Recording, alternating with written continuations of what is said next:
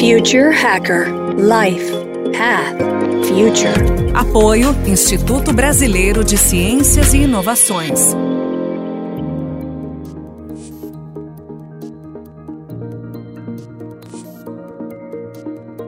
Olá pessoal, bem-vindo de volta aqui ao Future Hacker. Papo ótimo aqui com o Luciano Delia.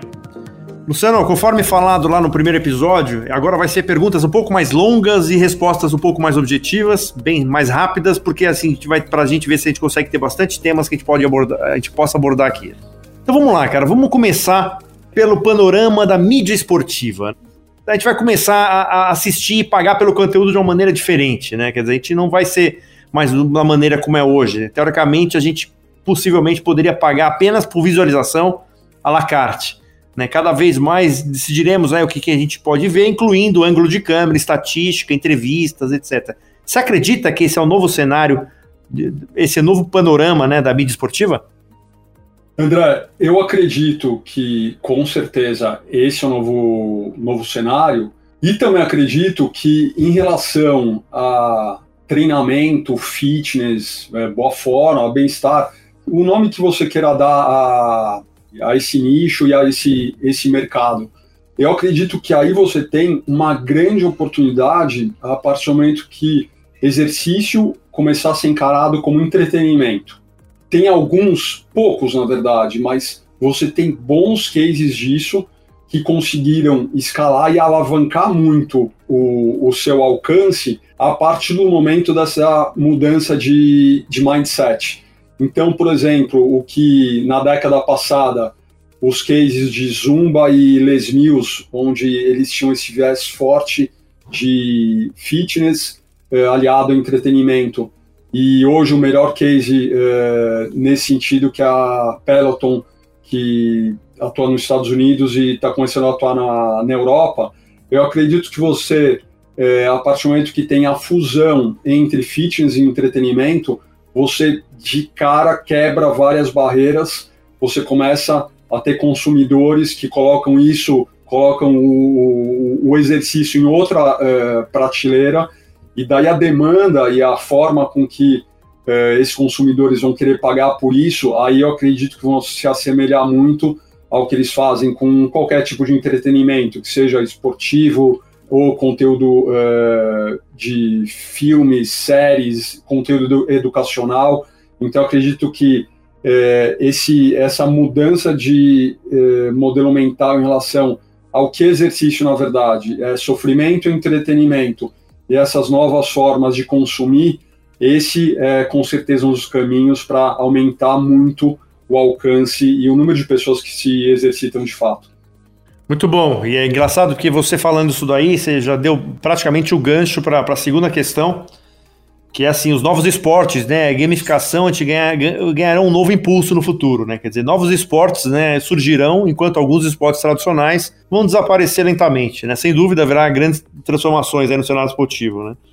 Quando eu estou falando de novos esportes, né, que surgirão, quer dizer, principalmente com a tecnologia do VR, do AR, teoricamente, é uma ampla né, de, de, novas oportunidades surgirá, né? Então, assim, né, até brinca que fala que, que espera-se que os ex-gamers atuais se tornem os novos esportistas reais. Os ex-atletas equipados com óculos de realidade virtual, etc., vão batalhar, etc. Você acredita que é essa fórmula para você atrair essa nova geração, uma geração que está tá mais ligada né, ao esporte, etc., e você começa exatamente essa parte do entretenimento com o esporte? Você sabe, André, que até eu te falar, bem pouco tempo atrás, por ter me envolvido com várias modalidades esportivas ao longo das últimas duas décadas, e enfim, desde cedo, na verdade, eu levava um negócio de esportes bem pouco a sério.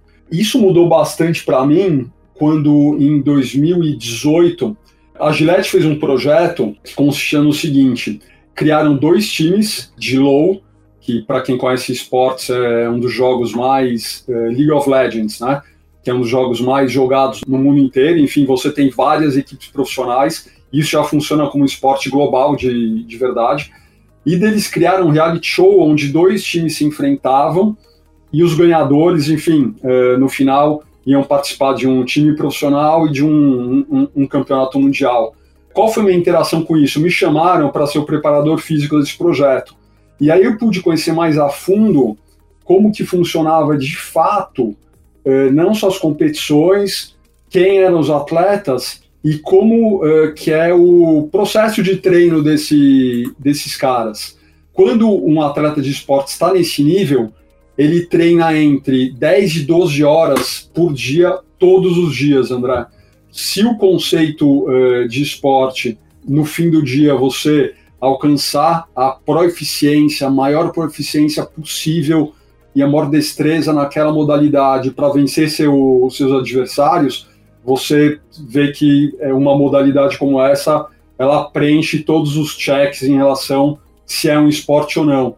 Mas a partir daí eu também acredito que foi eu conversei com a turma lá que se abre muitas janelas de, de oportunidade, porque um, um esporte como esse ele não difere muito de outros esportes que já estão nos Jogos Olímpicos, por exemplo, como tiro ao, ao alvo.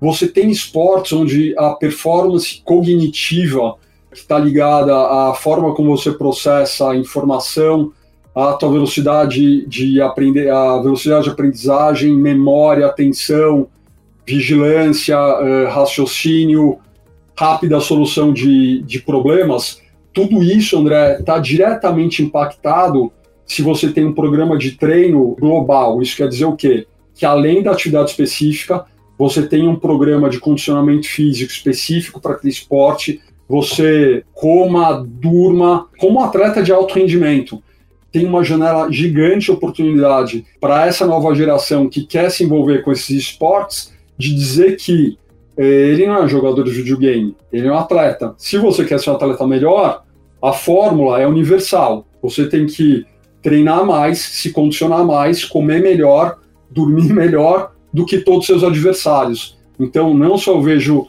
eh, isso como, enfim, um esporte verdade, como um futuro, mas também vejo uma grande oportunidade de engajar essa galera mais, uh, mais nova em um programa, sabe, de saúde, bem-estar, onde esporte com certeza é um vetor de transformação para isso. Legal, então você acredita um pouco nessa previsão que alguns falam que a partir de 2028, teoricamente, os esportes eletrônicos vão se tornar é, assim, um status, vai ter o status olímpico. Você acredita nisso?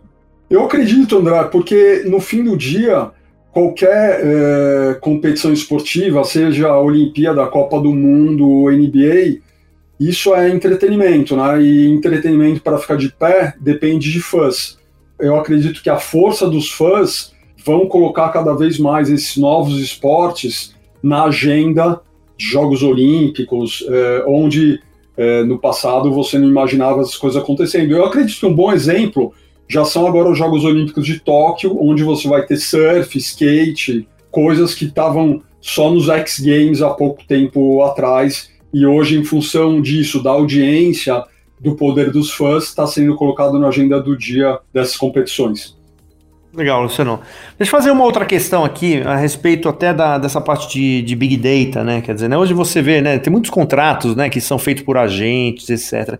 Você acredita que num futuro próximo pode, assim, a, os, os, atletas vão estar tá em plataformas, né? De, de Big Data, onde efetivamente eles podem ter o controle da, da oferta, assim, né? Por exemplo, né? Um jogador de futebol, ele vai saber exatamente qual é a condição que ele está, etc. E teoricamente fazer um, uma conexão diretamente com os clubes sem precisar intermediário? André, como todo negócio, a tecnologia e acho que o comportamento de todos os stakeholders hoje é, cria uma tendência de eliminar os intermediários. Esse é o primeiro ponto. Eu já vi, tem conhecido meu, eu já vi outras coisas surgindo é, num formato de marketplace de, de atleta. Você entra lá no marketplace, coloca todos os seus dados, todas as informações e fica disponível para todos os clubes de futebol do mundo terem a, a visibilidade, acesso a, a aqueles dados. Com certeza, a partir do momento que essas plataformas começarem a, florescer e se tornarem mais, mais robusta, eu acredito que o next step vai ser com certeza ter lá, além daqueles dados que já estão, como os melhores lances, enfim, aquelas coisas que antes o empresário levava para o clube, você tem um raio-x completo do atleta. Então, ter todo o histórico médico, todas as lesões, um screen atualizado de performance. Isso é alguma coisa que as ligas profissionais americanas como são entidades privadas, né, e todos os times estão dentro da mesma organização, ela já tem, ele já tem as regras, já faz alguma coisa parecida com isso. E eu vejo que com certeza esse é um caminho que o esporte aí de alto rendimento e principalmente as modalidades que movimentam muito dinheiro, elas vão seguir nesse caminho, porque no fim o atleta é um investimento, né? E para todo investimento, o que você quer no fim é ter bastante visibilidade, enfim, de todos os ativos, mas também todos os passivos daquele investimento. Perfeito. Luciana, outra questão aqui, é uma questão que, na verdade, eu fiz uma entrevista com a Silvia Piva, que é uma advogada, e ela de futuro, é muito interessante, né? Foi um papo ótimo aí, se tiver oportunidade. Eu, eu ouvi. Ela é, ela é ótima, né? E, e aí a gente estava falando um pouco, né, da parte de diversidade. Como é que as empresas estão conseguindo se adaptar esse novo momento que nós estamos vivendo, onde assim, assim você tem mudança de sexo, quer dizer, né? Tanto é que eu, eu falei isso na entrevista para ela, que tem um presidente de um banco que estava se queixando, né, teoricamente, uma pessoa que eu conheço, dizendo, cara, eu tenho 10 pessoas que querem mudar de sexo na minha empresa, num banco, num grande banco. Qual, qual crachá que usa? Qual banheiro que usa, né? Tem questões assim, né? Eu imagino isso pro esporte, cara. Porque no esporte, quer dizer, como é que você consegue fazer integração e aceitar toda essa diversidade, mas sabendo que existe a composição genética diferente? Como é que eu consigo aceitar uma mulher trans ou um, um cara trans dentro de numa competição. Isso aí está sendo discutido pela, pelos órgãos, pelas, pelas empresas ou pelos todo essa, essa, esse ecossistema de, dos esportes? André, nessa pergunta é uma pergunta super interessante e, e atual, né? Eu acredito que você tem duas questões que são bem relevantes para o momento que nós vivemos. Primeiro, o relacionamento que as marcas, e daí eu me coloco também como uma marca que atua nesse, nesse ecossistema, elas têm com. É, como elas se relacionam com esse, essa, essa nova, nova realidade, para usar um termo, enfim, já batido com esse novo normal, né? Eu acredito que uma marca, muito mais que o, que o logo, que as cores, é a identidade, enfim, são as pessoas que, que fazem é, aquilo continuar vivo e, e, e fazendo a, a, a, diferença no, no, na, dentro da comunidade, dentro, dentro do ecossistema que nós estamos. Né, a partir daí, eu vejo que todas as marcas hoje fazem um movimento, primeiro, bem positivo na minha visão.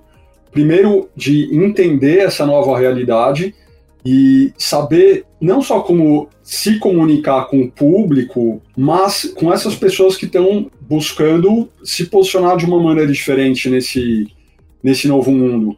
Hoje em dia, eu acredito que toda marca tem não só oportunidade, mas tem obrigação de verdade de eh, trazer essas questões à, à tona, criar uma mensagem onde dentro dela está embarcada essa eh, diversidade, essa necessidade de mudança, falar contra o, o, o, preconceito e entender que tanto o esporte quanto o treino eles têm que ser ferramentas sempre de inclusão, nunca ferramentas de, de exclusão. E, na minha opinião, André, uma das melhores ferramentas, se não a melhor, de inclusão que seja é, social, eu estou falando não só socioeconômica, mas social, é o esporte. Porque o esporte é tão democrático que dentro de um campo, dentro de uma quadra, dentro de um ringue ou um tatame, o que vai fazer a diferença não é a cor, não é a raça, não é a preferência é, sexual, é a performance naquele, naquele momento. Então acredito muito que o esporte, visto como uma ferramenta de inclusão e todas as marcas se posicionando, posicionando dessa, dessa maneira, é uma ferramenta incrível para trazer não só essa discussão à tona, mas colocar todo mundo numa, acho que numa agenda, agenda positiva. Eu acredito que esse é um ponto. Agora, é, a segunda questão que, que vem à tona com, com essa discussão é uma questão prática em relação a quem pode competir em que categoria. Qual que é o conceito básico de esportes que dividem os atletas em categorias de peso? é você criar um critério igualitário para colocar essa, essas pessoas dentro de um playing field, dentro de um ambiente de jogo justo e, e equilibrado. Então, por exemplo, se você vai é, assistir um UFC, é, é, um bom exemplo disso. Por que, que você tem categorias de peso? Porque você não quer um atleta de 66 quilos competindo com um atleta de 110 quilos. Por que no UFC você tem categorias masculinas e femininas? Porque você não quer um homem lutando com uma, uma mulher. Não em função é, de habilidade, destreza ou qualquer tipo de preconceito, mas porque você quer garantir um equilíbrio mínimo para que você tenha uma competição justa. É, se você começa a ter atletas trans competindo em modalidades onde principalmente força física e explosão são fatores determinantes, você não cria um ambiente de competição justo. Você tem a Agência Mundial Antidoping tentando balizar e regular esse, esse processo, mas, na minha opinião, por mais barreiras, mais critérios que você coloque, isso é impossível de ser feito. Nunca você vai conseguir criar um ambiente de competição justo se você tem que colocar na mesma arena alguém que nasceu como, como homem competindo com alguém que nasceu como mulher. Isso não tem nada a ver com é, o critério de seleção em função de opção sexual ou gênero, etc. Tem a ver, na minha opinião, com você criar um ambiente de competição justo e minimamente equilibrado. Perfeito. A perguntinha meio uma saia justa.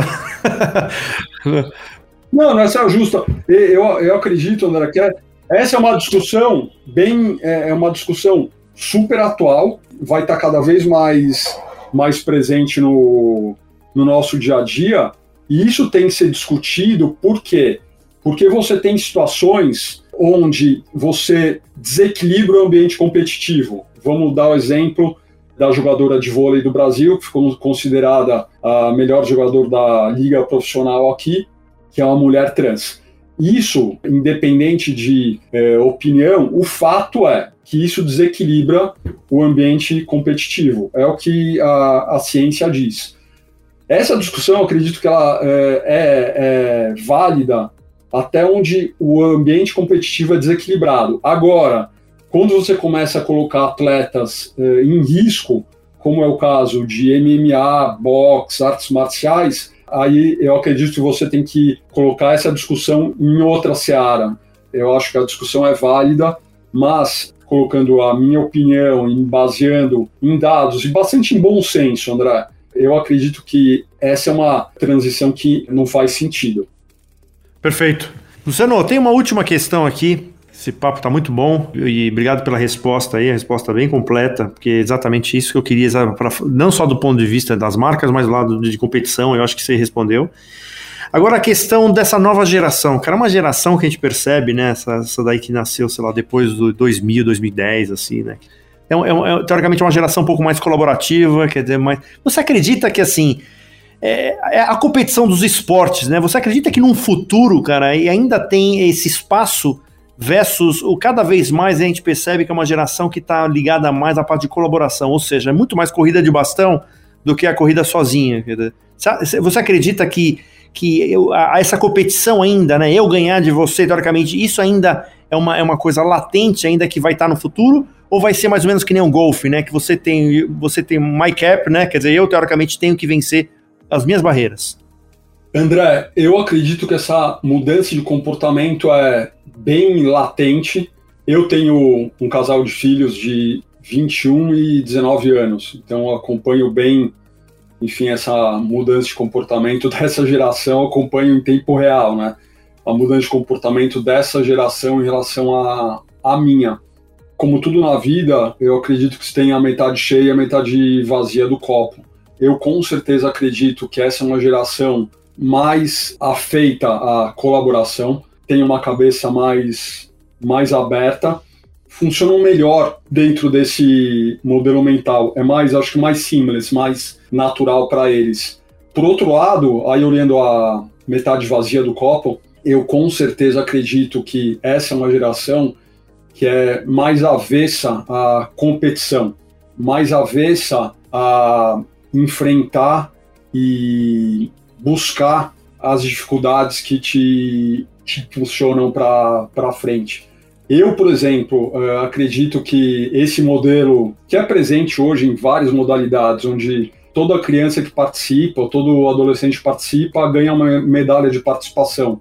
Isso acredito, eu acredito que é um grande serviço para a formação dessa, sabe, dessa nova geração, porque no mundo real não é assim, não é assim que a vida acontece, né?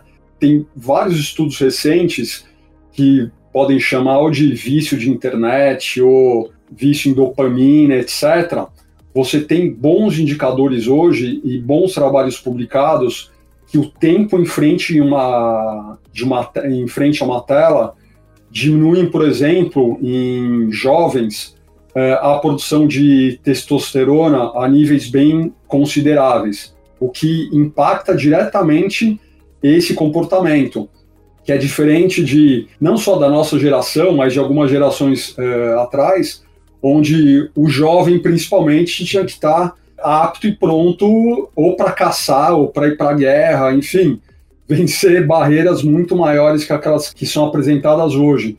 Para essa nova geração, o grande desafio é criar um equilíbrio entre essas, esses dois estados, esse, entre esses dois eh, mindsets. Eh, essa questão de colaboração, de ter uma mente mais aberta, de dar importância mais esse aspecto socioafetivo da, das atividades, mas, por outro lado, contrabalança, contrabalançar isso de uma maneira com é, atividades e com esporte, com treino, enfim, é, com estilo de vida que te, te coloque pronto para enfrentar tudo que você precisa no seu dia a dia. Concordo também contigo, e eu vi até uma vez uma entrevista com uma psicóloga chinesa falando um pouco sobre isso, Quer dizer, o quanto que essa nova geração, eles não, não têm a frustração, né? Quer dizer, assim, até, até sexual, assim, sabe? De, de, de, tentar conhecer uma menina, etc. Quer dizer, de tomar um toco, coisa que a gente tomava na nossa época. Quer dizer, então, assim, como ele tem pequenos prazeres instantâneos, né?